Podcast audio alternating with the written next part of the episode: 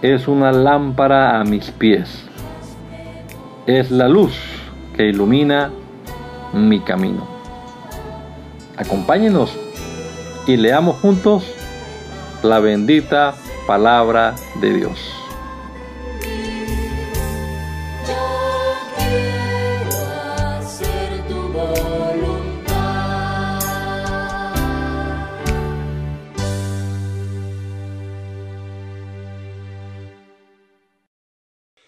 Bendito Dios, te damos gracias en esta hora por la oportunidad que nos das de empezar este día una vez más leyendo tu palabra. Queremos pedirte, Señor, que nos des entendimiento para comprender lo que leamos en la Biblia y también que nos ayudes a guardarlo en nuestro corazón, Señor, a ponerlo en práctica, a aprender realmente lo que sea tu voluntad en ella, Señor. Te lo rogamos en el nombre de Jesús. Amén. Amén. Cuando llegó el día de Pentecostés, todos estaban juntos y en el mismo lugar.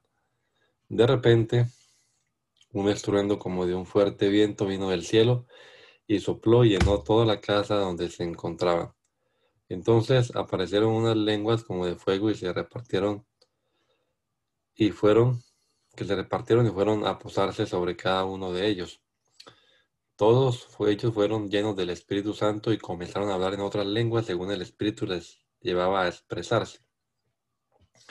En aquel tiempo vivían en Jerusalén judíos piadosos que venían de todas las naciones conocidas. Al escucharse aquel estruendo, la multitud se juntó y se veían confundidos porque los oían hablar en su propia lengua. Estaban atónitos y maravillados y decían, fíjense, ¿acaso no son galileos todos estos que están hablando? ¿Cómo es que los oímos hablar en nuestra lengua materna? Aquí hay partos, medos, elamitas y los que habitamos en Mesopotamia, Judea, Capadocia, el Ponto y Asia. Están los de Frigia y Panfilia, los de Egipto y los de las regiones de África que están más allá de Sirene. También están los romanos que viven aquí tanto judíos como prosélitos, cretenses y árabes, y todos los escuchamos hablar en nuestra lengua acerca de las maravillas de Dios. Todos ellos estaban atónitos y perplejos y se decían unos a otros, ¿y esto qué significa? Pero otros se burlaban y decían, están borrachos. Entonces Pedro se puso en pie junto con los otros once y con potente voz dijo, varones judíos de ustedes habitantes todos de Jerusalén, sepan esto y entiendan bien mis palabras. Contra lo que ustedes suponen, estos hombres no están borrachos, pues apenas son las nueve de la mañana. Más bien esto es lo que dijo el profeta Joel. Dios ha dicho, en los últimos días derramaré de mi espíritu sobre toda la humanidad. Los hijos y las hijas de ustedes profetizarán, sus jóvenes tendrán visiones y sus ancianos tendrán sueños. Y en esos días derramaré de mi espíritu sobre mis siervos y mis siervas, y también profetizarán haré prodigios en el cielo y en la tierra se verán señales de sangre, de fuego y de vapor de humo. El sol se oscurecerá y la luna se pondrá roja como la sangre antes de que llegue el día del Señor y se muestre en toda su grandeza. Y todo el que invoque el nombre del Señor será salvo. Varones israelitas, ustedes escuchen mis palabras. Jesús Nazareno, que fue el varón que Dios aprobó entre ustedes por las maravillas, prodigios y señales que hizo por medio de él, como ustedes mismos lo saben, fue entregado conforme al plan determinado y el conocimiento anticipado de Dios, y ustedes lo aprendieron y lo mataron por medio de los hombres inicuos, crucificándolo.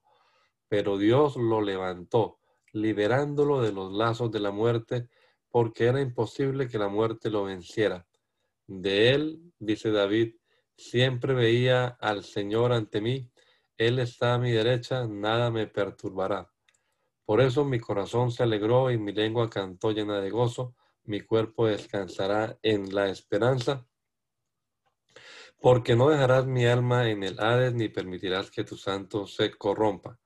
Me hiciste conocer los caminos de la vida y me llenarás de gozo con tu presencia. Varones hermanos, Podemos afirmar sin temor a equivocarnos que nuestro patriarca David murió y fue sepultado y que hoy sabemos dónde está su sepulcro entre nosotros. David era profeta y sabía que Dios le había jurado que de su linaje humano saldría el Cristo que sentaría en su trono. Esto lo vio antes de que sucediera y habló de la resurrección de Cristo y de que su alma no quedaría en el Hades ni su cuerpo se corrompería pues a este Jesús Dios lo resucitó y de esto y de eso todos somos, todos nosotros somos testigos. Y como él fue exaltado por la diestra de Dios, recibió del Padre la promesa del Espíritu Santo y ha derramado esto que ahora están viendo y oyendo.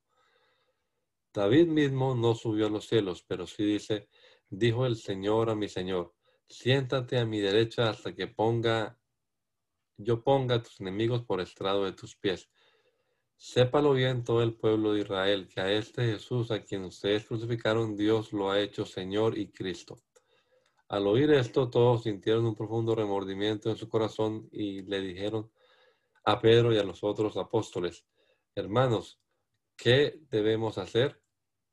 Pedro les dijo, arrepiéntanse y bautícense cada uno, todos ustedes en el nombre de Jesucristo para que sus pecados les sean perdonados, entonces recibirán el don del Espíritu Santo.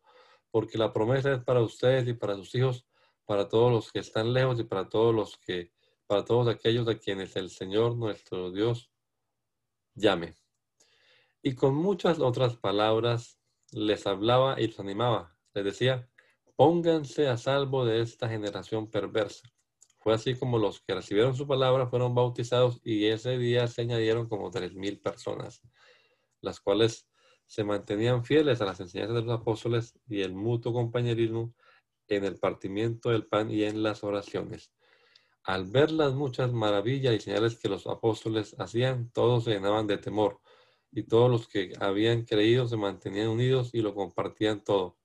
Vendían sus propiedades y posesiones y todo lo compartían entre todos según las necesidades de cada uno.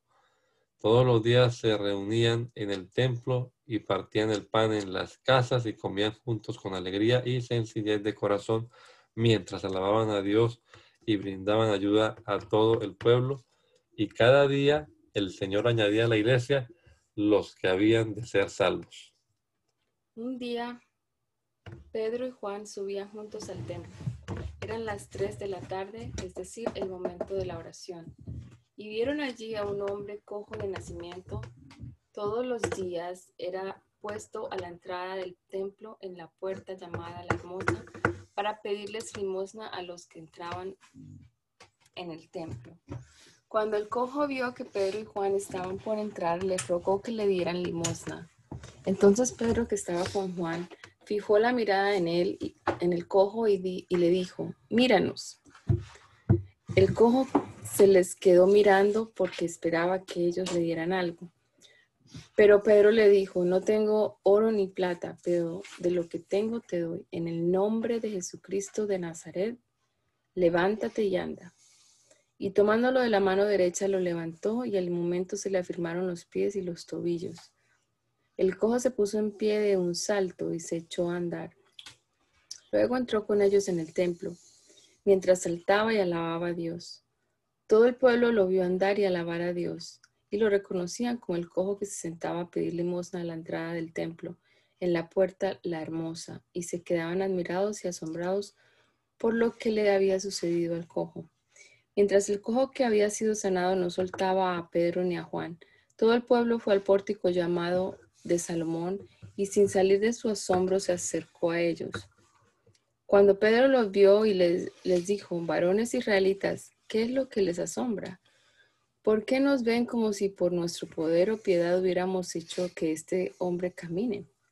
El Dios de Abraham, de Isaac y de Jacob, que es el Dios de nuestros antepasados, ha glorificado a su Hijo Jesús, a quienes ustedes entregaron y negaron delante de Pilato, cuando éste ya había resuelto ponerlo en libertad.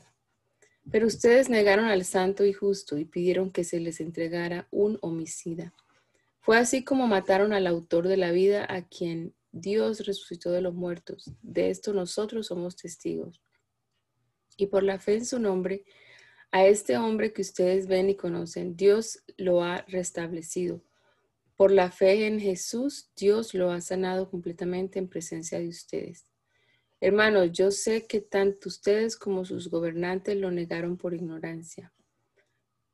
Pero Dios cumplió de esta manera lo que ya había anunciado por medio de todos sus profetas, es decir, que Jesucristo tenía que padecer. Por lo tanto, arrepiéntanse y vuélvanse a Dios para que sus pecados les sean perdonados. Y Dios haga venir sobre ustedes tiempos de alivio y les envíe a Cristo Jesús, que ya les fue anunciado. Es necesario que el cielo reciba a Jesús hasta el momento en que todas las cosas sean restauradas, lo cual Dios ya ha anunciado desde los tiempos antiguos por medio de sus santos profetas. Porque Moisés dijo, el Señor su, Dios les levantará un profeta de entre sus hermanos, como me levantó a mí. Ustedes deben atender a todo lo que Él les diga.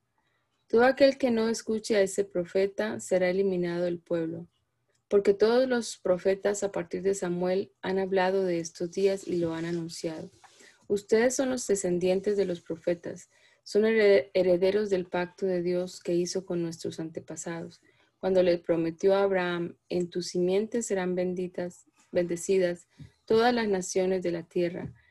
Cuando Dios resucitó a su Hijo, en primer lugar lo envió a ustedes para bendecirlos y para que cada uno de ustedes se convierta de su maldad.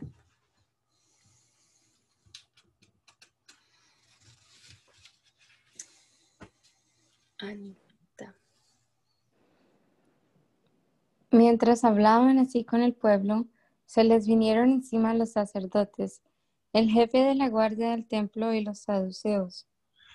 estaban resentidos, no, perdón. Estaban resentidos porque enseñaban y anunciaban la resurrección de entre los muertos en Jesús.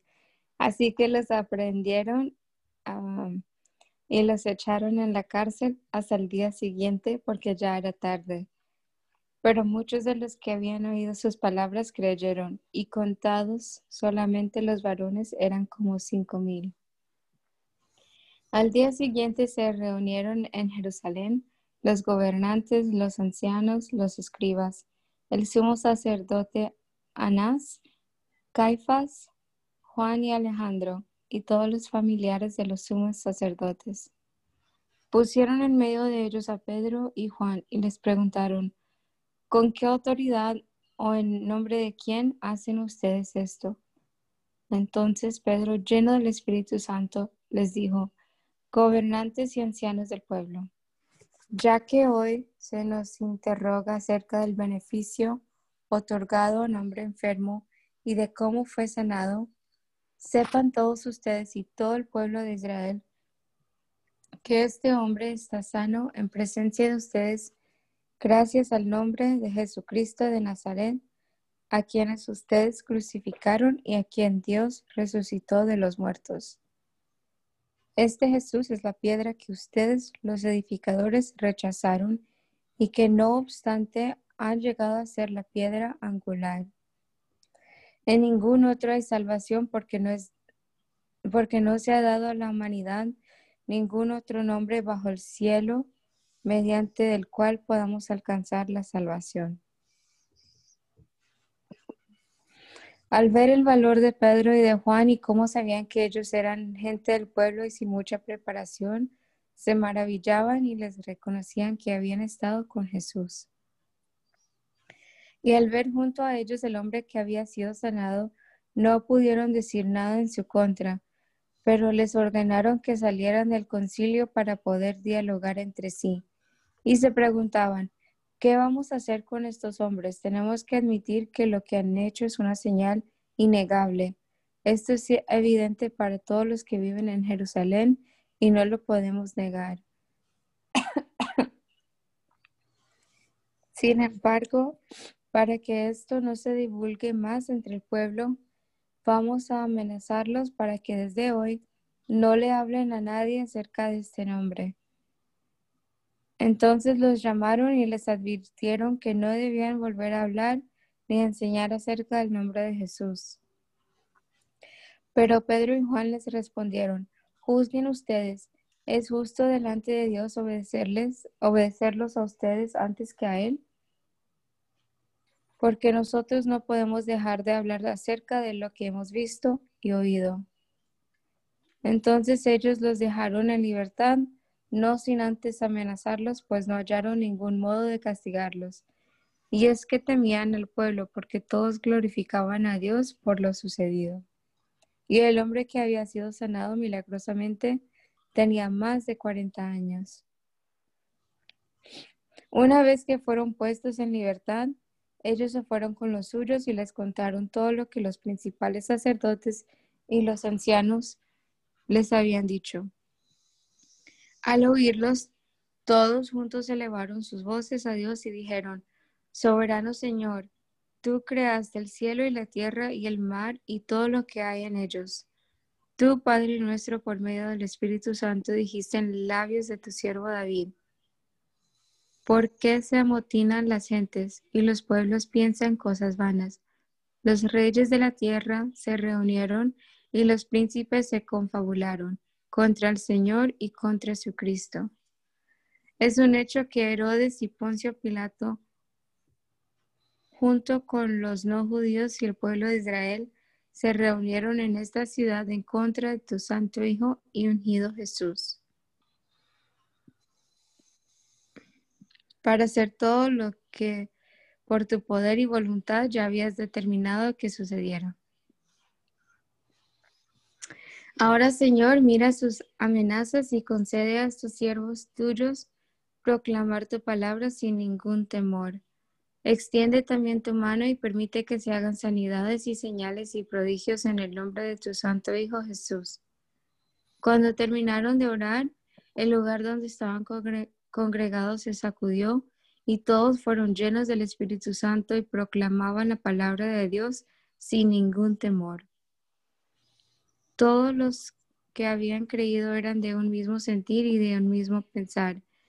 Ninguno reclamaba como suyo nada de lo que poseía, sino que todas las cosas las tenían en común.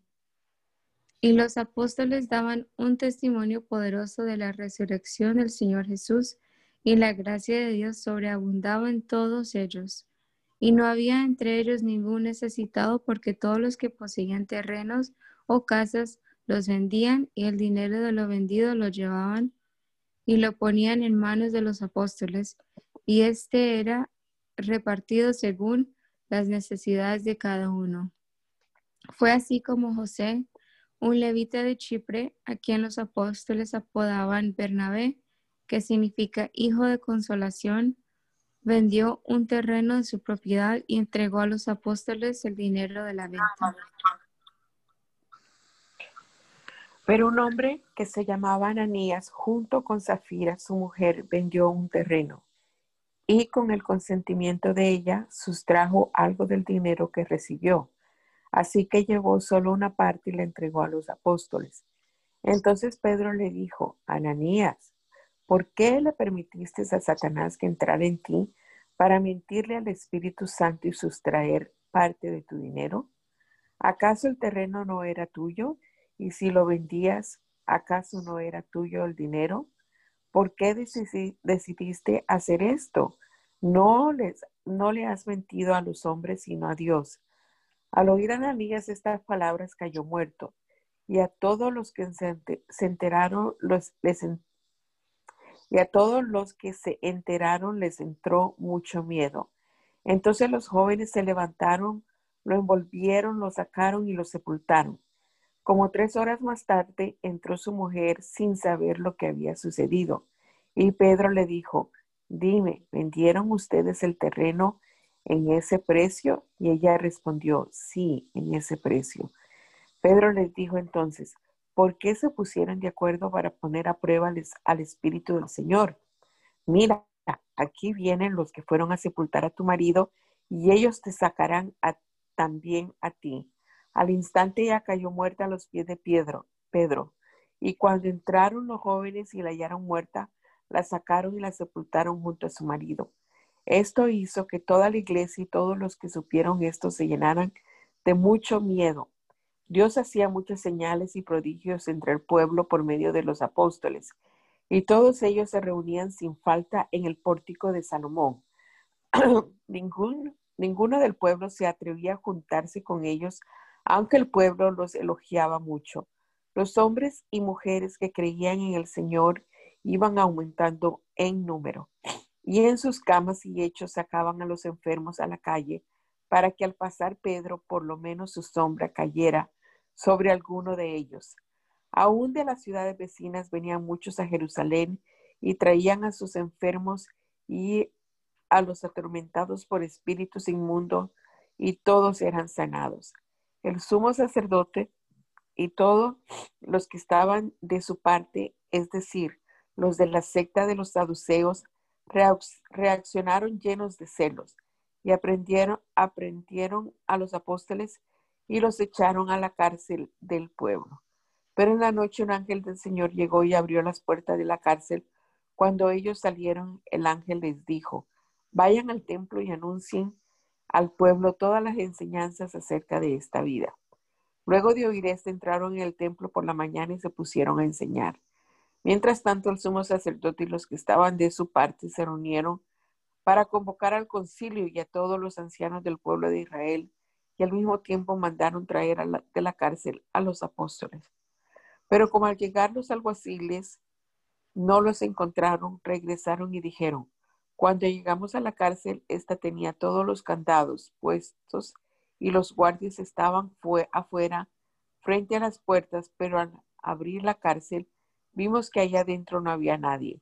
Al oír esto, el sumo sacerdote, el jefe de la guardia del templo y los principales sacerdotes no lograban entender en qué acabaría todo esto. Pero llegó otro y les dijo, escuchen, los hombres que ustedes metieron a la cárcel están ahora en el templo impartiendo enseñanzas al pueblo. Entonces el jefe de la guardia se fue con los alguaciles y los aprendió, aunque sin violencia, porque temían que el pueblo los apedreara. Cuando los llevaron y los presentaron ante el concilio, el sumo sacerdote les dijo, ¿acaso no les dimos órdenes estrictas de no enseñar en ese nombre? Ahora han llenado a Jerusalén de su doctrina y quieren culparnos de la muerte de ese hombre. Pedro y los apóstoles respondieron, es necesario obedecer a Dios antes que a los hombres. El Dios de nuestros antepasados resucitó a Jesús, el mismo al que ustedes mataron y colgaron de un madero. Pero Dios, por su poder, lo ha exaltado y sentado a su derecha como príncipe y salvador, dando a Israel la oportunidad de arrepentirse y de que sean perdonados sus pecados. De estos somos testigos nosotros y también el Espíritu Santo que Dios ha dado a quienes lo obedecen. Al oír esto, ellos se enfurecieron tanto que querían matarlos. Entonces Gamaliel, un fariseo que era doctor de la ley y a quien todo el pueblo respetaba, se levantó ante el concilio y ordenó que sacaran por un momento a los apóstoles. apóstoles. Luego dijo, varones israelitas, piensen bien en lo que van a hacer con estos hombres. Hace ya algún tiempo se levantó Teudas, que se jactaba de ser alguien y lo logró, que se, y, lo, y logró que se le uniera un grupo como de 400 hombres pero lo mataron y todos los que lo seguían fueron dispersados y exterminados. Después, cuando se hizo el censo, se levantó Judas el Galileo y logró que muchos del pueblo lo siguieran, pero también lo mataron y todos los que lo seguían fueron dispersados. Por eso les digo ahora, olvídense de estos hombres, déjenlos porque si esto que hacen es de carácter humano, se desvanecerá pero si es de Dios, no lo podrán destruir. No vaya a ser que ustedes se encuentren luchando contra Dios. Todos estuvieron de acuerdo con él. Así que llamaron a los apóstoles y después de azotarlos, les advirtieron que no siguieran hablando en el nombre de Jesús y los pusieron en libertad. Los apóstoles salieron del concilio felices de haber sido dignos de sufrir por causa del nombre y todos los días no dejaban de enseñar y de anunciar en el templo y por las casas las buenas noticias acerca de Cristo Jesús. En aquellos días el número de los discípulos iba en aumento, pero también comenzaron las murmuraciones de los griegos en contra de los hebreos, pues se quejaban de que en la distribución diaria de ayuda las viudas de los griegos no eran bien atendidas. Entonces los doce convocaron a todos los discípulos y les dijeron, no está bien que atendamos la proclamación de la palabra de Dios por atender a las mesas. Así que hermanos, busquen entre todos ustedes a siete varones de buen testimonio que estén llenos del Espíritu Santo y de sabiduría para que se encarguen de este trabajo. Así nosotros podremos continuar orando y proclamando la palabra.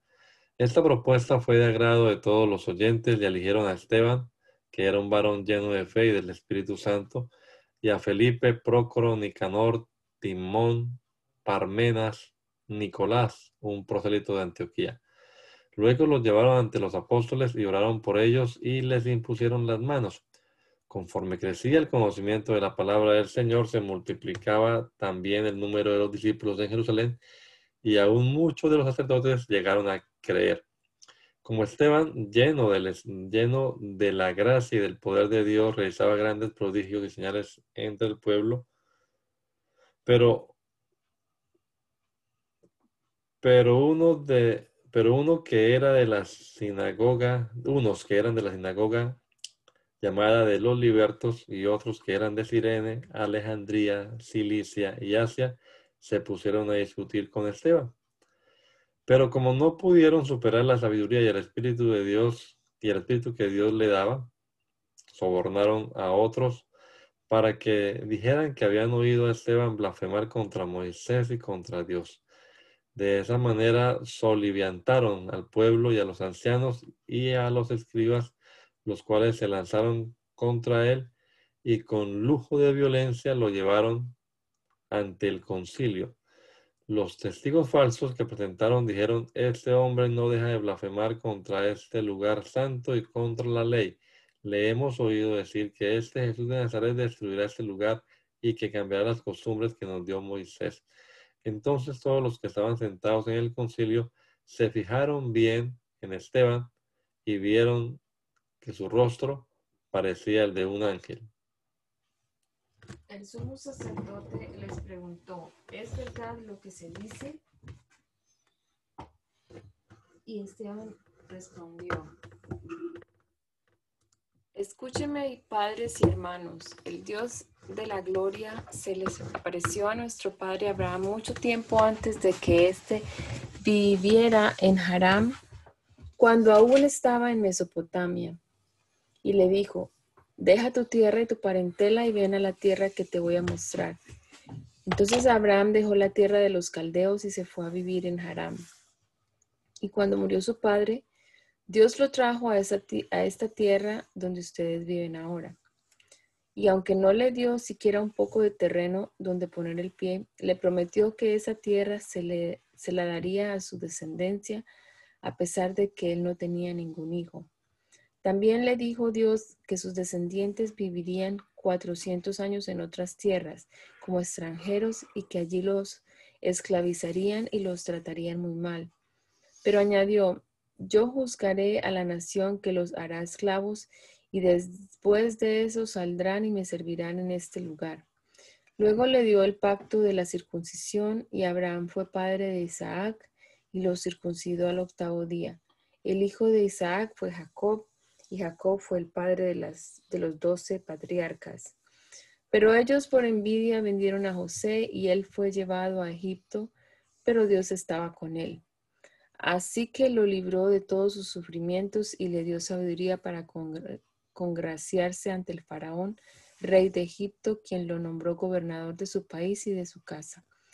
En ese tiempo se desató una hambruna en toda la tierra de Egipto y de Canaán, que trajo un gran sufrimiento, y nuestros padres tampoco tenían que comer. Pero cuando Jacob supo que en Egipto había trigo, mandó por primera vez a, nuestros padres a comprarlo. La segunda vez José les reveló a sus hermanos quién era él, y el faraón llegó a saber de dónde provenía José. Luego José mandó que llevaran a Egipto a su padre Jacob y a toda su familia, que eran setenta y cinco personas. Así fue como Jacob llegó a Egipto, donde murió. Allí también murieron nuestros padres, pero luego sus restos fueron trasladados, trasladados a Siquén y puestos en el sepulcro, sepulcro que Abraham había comprado a los hijos de Hamor.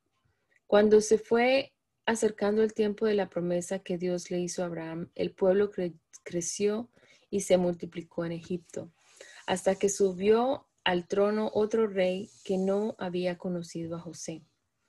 Este rey fue astuto y cruel con nuestro pueblo y maltrató a nuestros padres para que murieran sus niños y no se propagaran. Por ese tiempo nació Moisés, niño que agradó, a Dios. Durante tres meses lo criaron sus padres. Pero cuando estaba en peligro de morir, la hija del faraón lo recogió y lo crió como a su propio hijo. Lo educó en la sabiduría de los egipcios y él llegó a tener poder por, por sus conocimientos y por lo que hacía. Cuando Moisés cumplió 40 años, sintió deseos de visitar a sus hermanos israelitas. Así lo hizo, pero al ver que un egipcio maltrataba a uno de ellos, hirió al egipcio para vengar el maltrato a su hermano. Moisés creía que los israelitas sabían que Dios los liberaría por medio de él, pero ellos no lo entendieron así. Al día siguiente, vio que uno de ellos reñía y queriendo ponerlos en paz, les dijo, Ustedes son hermanos, ¿por qué se maltratan? Pero uno de ellos le dijo, ¿y quién te, te ha nombrado nuestro gobernador y juez? ¿Acaso quieres matarme como lo hiciste ayer con el egipcio? Al oír esto, Moisés huyó a la tierra de Madián y allí vivió como extranjero y se casó y tuvo dos hijos. Después de cuarenta años, un ángel se le apareció en el desierto del monte Sinaí entre las llamas de una zarza que ardía. Moisés se quedó maravillado de esa visión y se acercó para observar bien. Entonces oyó la voz del Señor que le decía, Yo soy el Dios de tus padres, soy el Dios de Abraham, de Isaac y de Jacob. Moisés temblaba de miedo y no se atrevía a mirar. Pero el Señor añadió, Descálzate los pies porque estás pisando un lugar sagrado. He estado viendo la aflicción que sufre mi pueblo en Egipto y sé cómo gime. Por eso he venido a librarlos. Prepárate porque voy a enviarte a Egipto. A este Moisés, a quien los israelitas rechazaron al preguntarle, ¿quién te ha nombrado nuestro gobernador y juez? Fue a quien Dios mismo envió como gobernador y libertador por medio del ángel que se le apareció en la zarza. Y Moisés liberó a los israelitas al realizar durante 40 años prodigios y señales en Egipto, en el Mar Rojo y en el desierto. Fue este mismo Moisés quien dijo a los israelitas, Dios hará que surja entre los, hermanos de, entre los hermanos de ustedes un profeta, como me hizo surgir a mí. Este es el mismo Moisés que estuvo en el desierto con todo el pueblo y con nuestros padres, y que en el monte Sinaí les comunicaba lo que el ángel le decía. Fue Él quien recibió las palabras de vida que debía comunicarnos. Pero nuestros padres no quisieron obedecerlo. Al contrario, lo rechazaron porque en su corazón querían volver a Egipto. Pero por eso le dijeron a Aarón, haz unos dioses que nos guíen, porque no sabemos qué le sucedió a Moisés, el que nos sacó de Egipto. Fue así como se hicieron un ídolo con forma de becerro y a la hechura de sus manos le ofrecieron sacrificios y le hicieron fiesta. Entonces Dios se apartó de ellos y los entregó a rendir culto a los astros que veían en el cielo. Así está escrito en el libro de los profetas. Israelitas, ¿acaso en el desierto me ofrecieron ofrendas y sacrificios durante cuarenta años? Lejos de eso, llevaron el tabernáculo de Moloch y la estrella de su dios Refán. Esas fueron las imágenes que se hicieron para adorarlas. Por eso los llevaré más allá de Babilonia. Nuestros padres tuvieron en el desierto el tabernáculo del testimonio que Dios mismo ordenó cuando le dijo a Moisés que lo hiciera conforme al modelo que le había mostrado. Y ellos lo, recibieron y lo introdujeron con Josué cuando tomaron posesión de la tierra de las naciones a las que Dios arrojó de la presencia de nuestros padres. Y el tabernáculo estuvo con ellos hasta los días de David. David fue del agrado del Señor y quiso edificarle un tabernáculo al Dios de Jacob. Pero fue Salomón quien lo edificó. Aunque es verdad que el Altísimo no habita en templos hechos por manos humanas, porque el profeta dice, así dice el Señor, el cielo es mi trono y la tierra es el estrado de mis pies. ¿Qué casa pueden edificarme? ¿En qué lugar pueden hacerme descansar? ¿Acaso no soy yo quien hizo todo esto? Pero ustedes son duros de cabeza, de corazón y de oídos. Siempre se oponen al Espíritu Santo, son iguales que sus padres. ¿A qué profeta no persiguieron?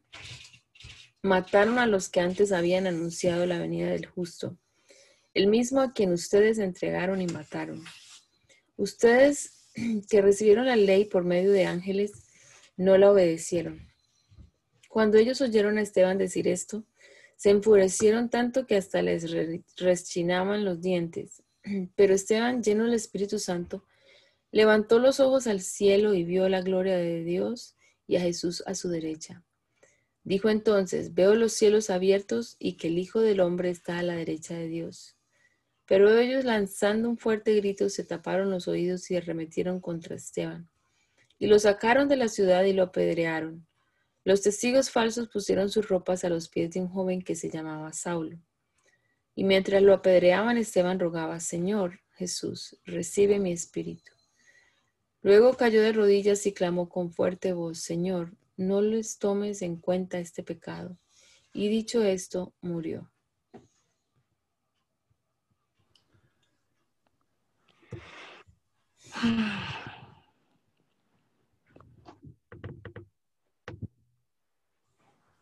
Saulo estuvo de acuerdo con la muerte de Esteban y ese día se desató una gran persecución contra la iglesia que estaba en Jerusalén.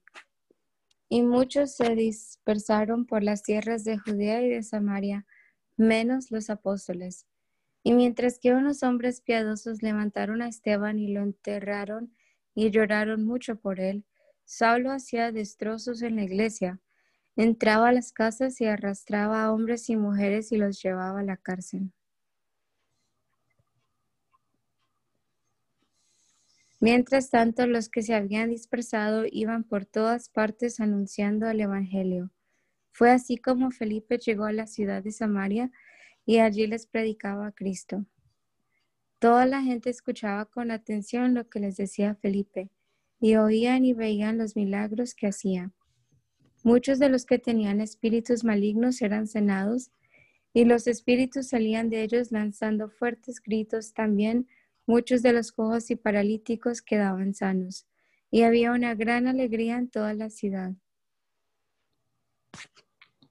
Había en Samaria un hombre llamado Simón que antes había practicado la magia y con ella engañaba a la gente, pues les hacía creer que era muy poderoso.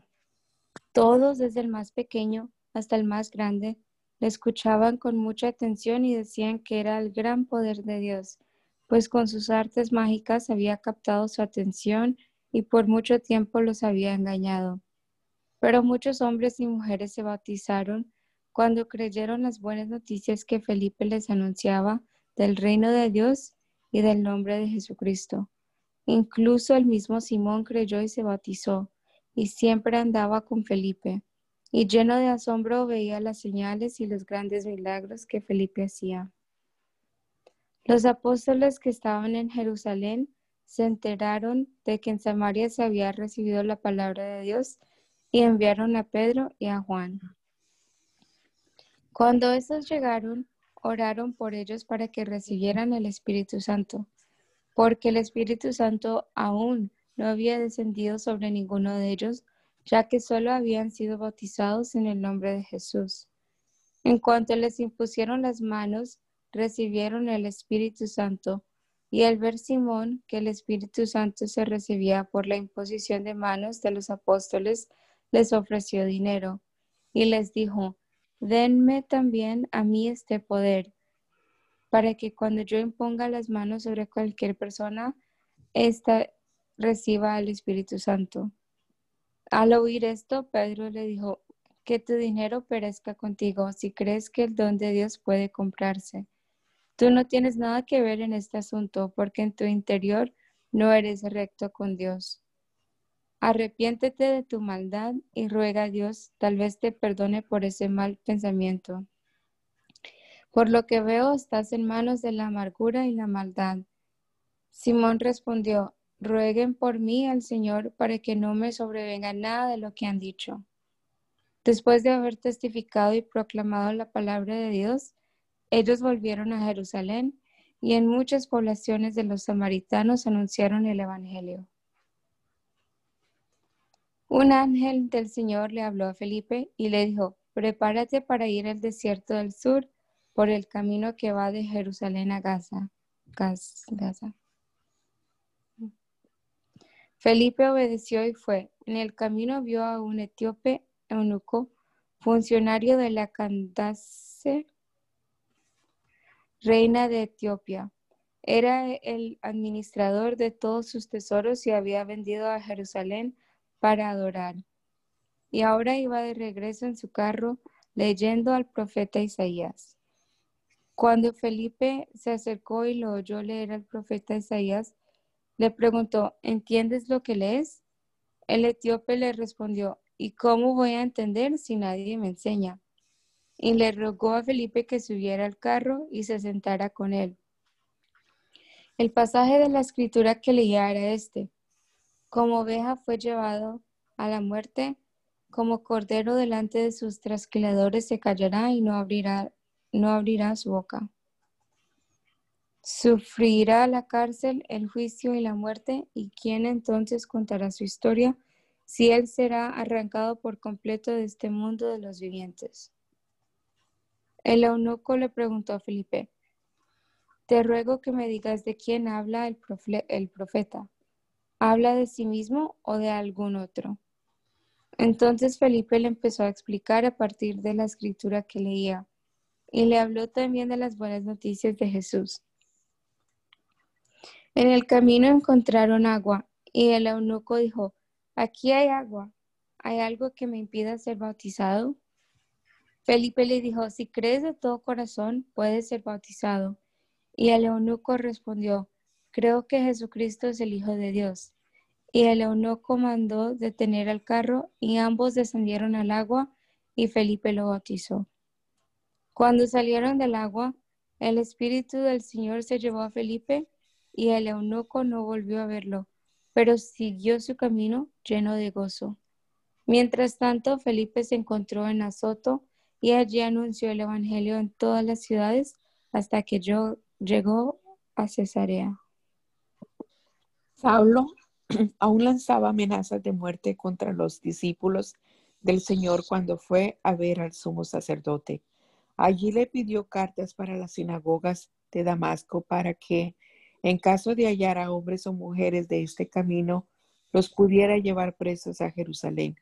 Pero sucedió que de pronto en el camino, ya cerca de Damasco, lo rodeó un poderoso haz de luz que venía del cielo y que lo hizo rodar por tierra mientras oía una voz que le decía, Saulo, Saulo, ¿por qué me persigues? Y él contestó, ¿quién eres, Señor? Y la voz le dijo, yo soy Jesús a quien tú persigues. Dura cosa te es dar de coces contra el aguijón. Él temblando de temor dijo, Señor, ¿qué quieres que yo haga? Y el Señor le dijo, levántate y entra en la ciudad. Allí se te dirá lo que debes hacer.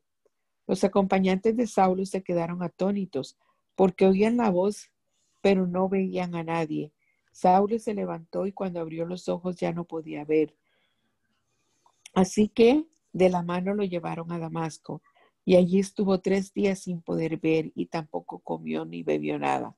En Damasco había un discípulo llamado Ananías que había tenido una visión en la que el Señor lo llamaba por nombres. Ananías había respondido, Aquí me tienes, Señor. El Señor le dijo, levántate y ve a la calle llamada derecha. Allí en la casa de Judas, busca a un hombre llamado Saulo, que es de Tarso y está orando.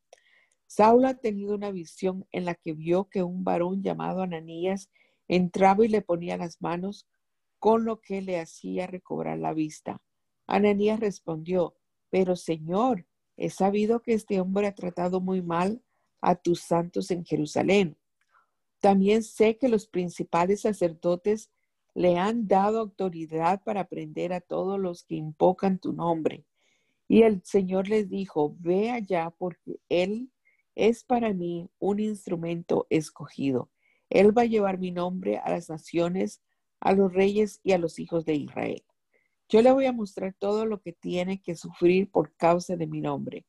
Ananías fue y una vez dentro de la casa le impuso las manos y le dijo, hermano Saulo, el Señor Jesús, que se te apareció en el camino por donde venías, me ha enviado para que recobres la vista y seas lleno del Espíritu Santo. Al momento de los ojos de Saulo cayó algo que parecían escamas y éste recibió la vista. Luego que se levantó fue bautizado. Y después de comer, recobró las fuerzas y durante algunos días se quedó con los discípulos que estaban en Damasco. Enseguida Pablo comenzó a predicar, predicar en las sinagogas donde afirmaba que Jesús era el Hijo de Dios. Todos los que lo oían predicar se quedaban atónitos y decían, ¿acaso no es este el que exterminaba en Jerusalén a los que invocaban el nombre de Jesús? ¿No es verdad que vino acá para aprender, aprenderlos y llevarlos antes ante los principales sacerdotes? Pero Saulo iba cobrando más fuerzas y confundía a los judíos que vivían en Damasco al demostrarles que Jesús era el Cristo. Después de algún tiempo los judíos se reunieron en consejo y resolvieron matarlo. Así que día y noche hacían guardia a la entrada de la ciudad para matarlo. Pero Pablo se enteró de sus planes y una noche los discípulos lo pusieron dentro de una canasta y lo bajaron por la muralla de la ciudad. Cuando Saulo llegó a Jerusalén, tuvo la intención de reunirse con los discípulos, pero todos le tenían miedo porque no creían que fuera uno de ellos.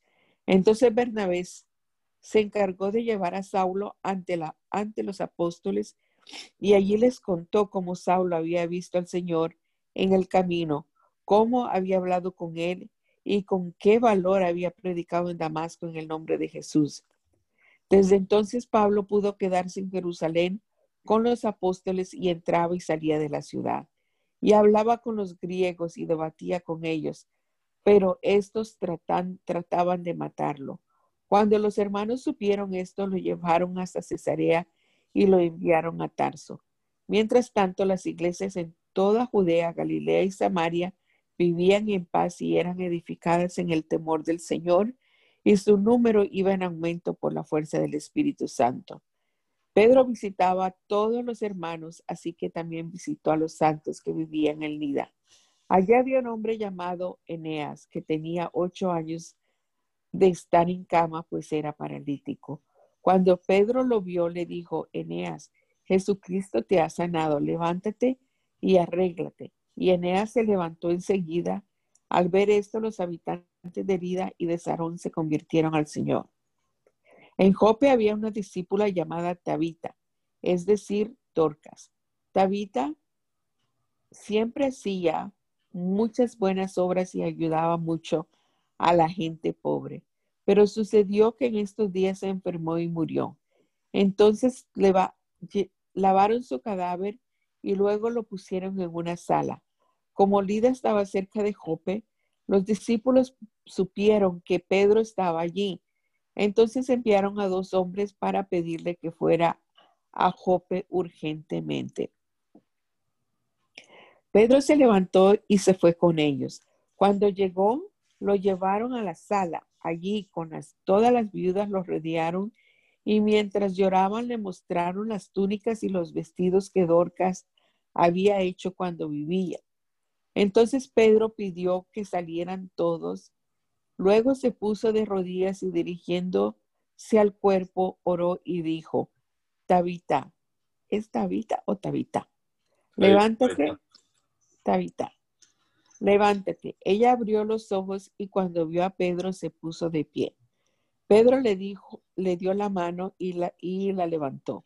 Cuando llamó a los santos y a las viudas y les entregó a Tabita, es llegó a saberse en toda Jope y muchos creyeron en el Señor. Durante muchos días Pedro se quedó en Jope en la casa de un curtidor llamado Simón. En Cesarea vivía un hombre llamado Cornelio que era centurión del regimiento conocido como italiano. Cornelio era un hombre piadoso y temeroso de Dios, lo mismo que toda su familia, pues ayudaba mucho a la gente con dinero y siempre oraba a Dios. Un día como a las 3 de la tarde, Cornelio tuvo una visión en la que claramente vio que un ángel de Dios entraba en donde él estaba y le hablaba por su nombre. Cornelio miró fijamente al ángel y con mucho temor le preguntó, Señor, ¿qué se te ofrece? Y el ángel le respondió, Dios ha escuchado tus oraciones y la ayuda que has dado a otros la ha recibido como una ofrenda. Envía a tus hombres a Jope y haz que venga Simón, al que también se le conoce como Pedro, que está hospedado en casa de Simón el curtidor que vive junto al mar. En cuanto se fue el ángel que había hablado con Cornelio, éste llamó a dos de sus criados y a uno de sus asistentes, que era un soldado piadoso, y luego de contarle lo sucedido, los envió a Jope. Al día siguiente, como a mediodía, mientras ellos iban acercándose a la ciudad, Pedro subió a la azotea para orar. De pronto le dio mucha hambre y pidió de comer. Mientras le preparaban algo, cayó en éxtasis. Y vio que el cielo se abría y que de él descendía algo semejante a un gran lienzo atado por las cuatro puntas.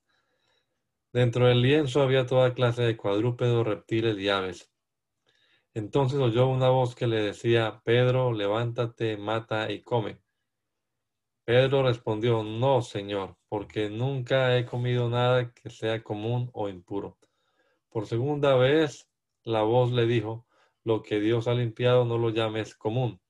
Entonces se repitió, esto, esto se repitió tres veces después el lienzo fue recogido y llevado inmediatamente al cielo. Mientras Pedro no lograba entender el significado de la visión que había tenido, los hombres que Cornelio había enviado, había enviado llegaron a la puerta y preguntaron por la casa de Simón.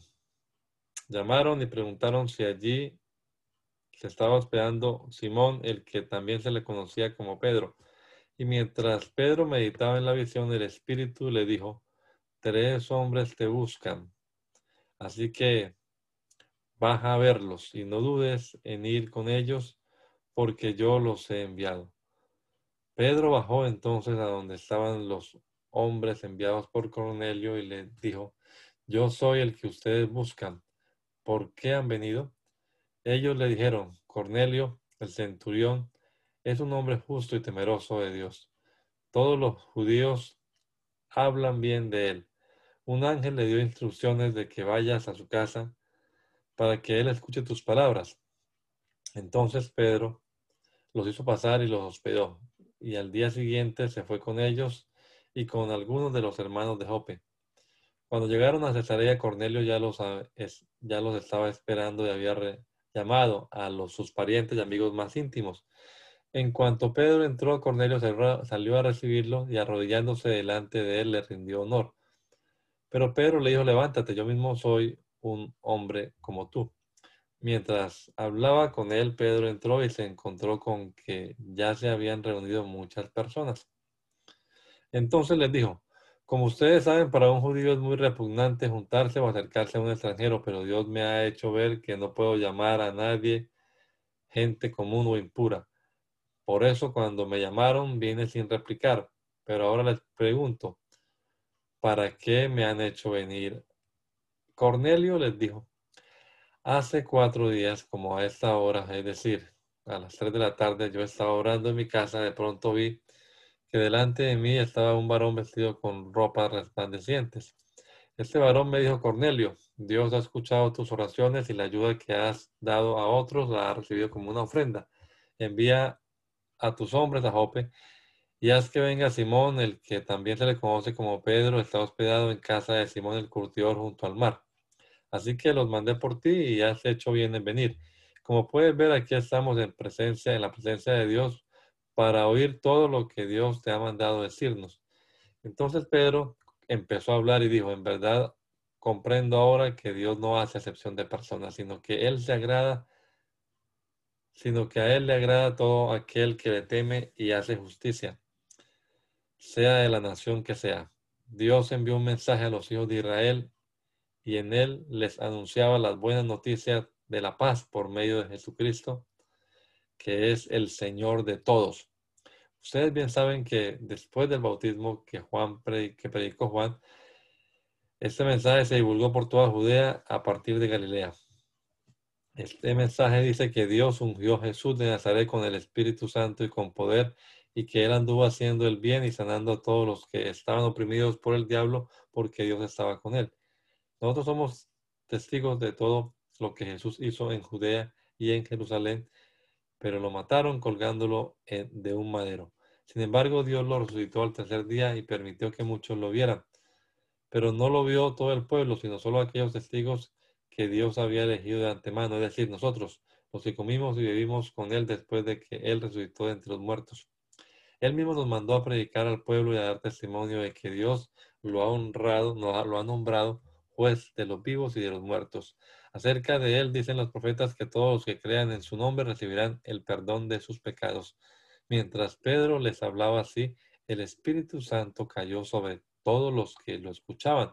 Los judíos circuncidados que habían acompañado a Pedro estaban atónitos de que también los no judíos recibieran el don del Espíritu Santo, pues los oían hablar en lenguas y magnificar a Dios.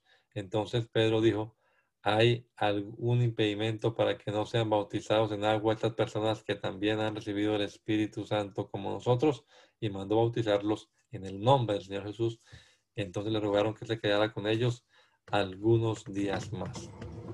Los apóstoles y los hermanos que estaban en Judea supieron que también los no judíos habían recibido la palabra de Dios. Así que cuando Pedro subió a Jerusalén, los que practicaban la circuncisión comenzaron a discutir con él. Le dijeron, ¿por qué entraste en la casa de gente no judía y comiste allí? Pedro comenzó entonces a contarles detalladamente lo que había sucedido. Les dijo, Mientras yo estaba orando en Jope, entré en éxtasis y tuve una visión. Vi que del cielo bajaba hacia mí un gran lienzo atado por las cuatro puntas. Me fijé bien y vi que allí había cuadrúpedos, fieras, reptiles y aves. Oí además una voz que me decía, Pedro, levántate, mata y come. Yo respondí, no, Señor, porque nunca he comido nada que sea común o impuro. Pero desde el cielo la voz me dijo la segunda vez, lo que Dios ha limpiado, no lo llames tú impuro. Esto se repitió tres veces, después de lo cual el lienzo fue llevado de nuevo al cielo. En ese momento llegaron a la casa donde yo estaba tres hombres que desde Cesarea habían venido por mí. El Espíritu me dijo que no dudara y los acompañara, así que estos seis hermanos fueron conmigo. Y entramos en, en casa de un varón que nos contó que en su casa había visto un ángel que le dijo, envía algunos de tus hombres a Jope y haz que venga Simón, al que también se le conoce como Pedro. Él te dirá cómo tú y todos los de tu casa pueden ser salvados. Apenas había comenzado a hablar cuando el Espíritu Santo se manifestó sobre ellos como al principio se manifestó en nosotros. Entonces me acordé de las palabras del Señor cuando dijo, ciertamente Juan bautizó con agua, pero ustedes serán bautizados con el Espíritu Santo. Pues si Dios les concedió a ellos el mismo don que a nosotros, que hemos creído en el Señor Jesucristo, ¿quién soy yo para oponerme a Dios?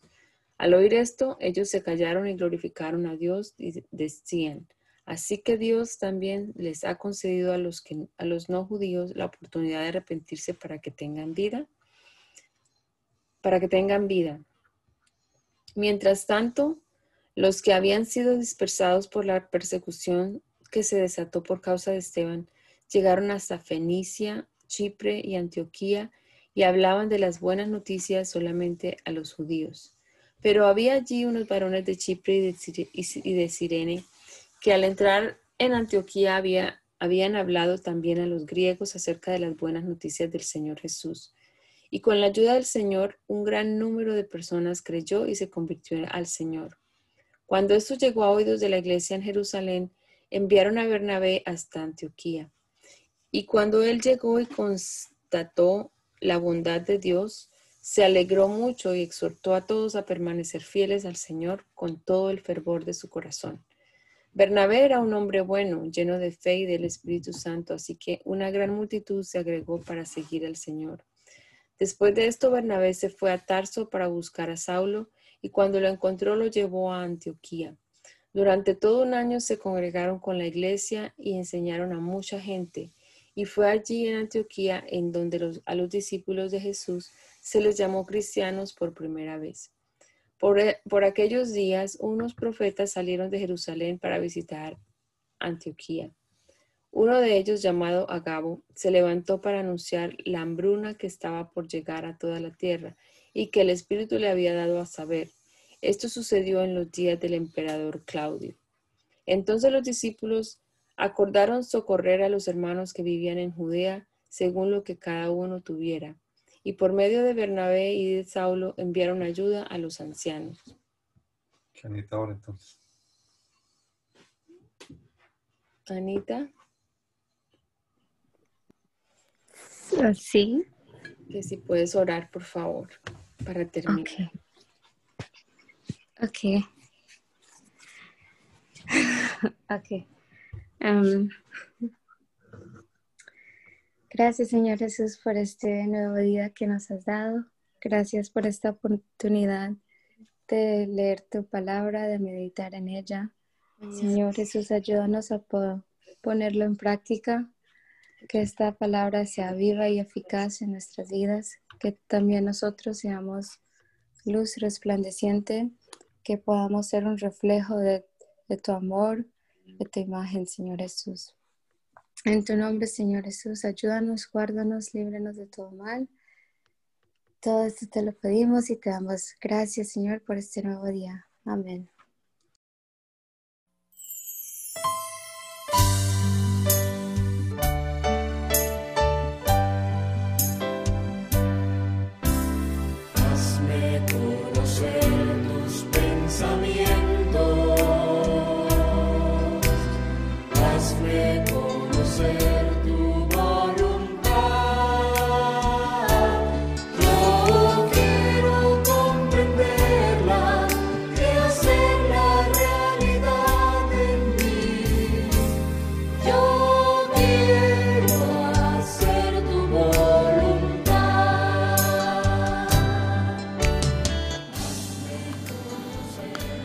El mandamiento es lámpara y la enseñanza es luz. Y las reprensiones son el camino de la vida. Espero que esta lectura de la palabra de Dios haya sido de edificación para su vida y la de su familia. Gracia y paz.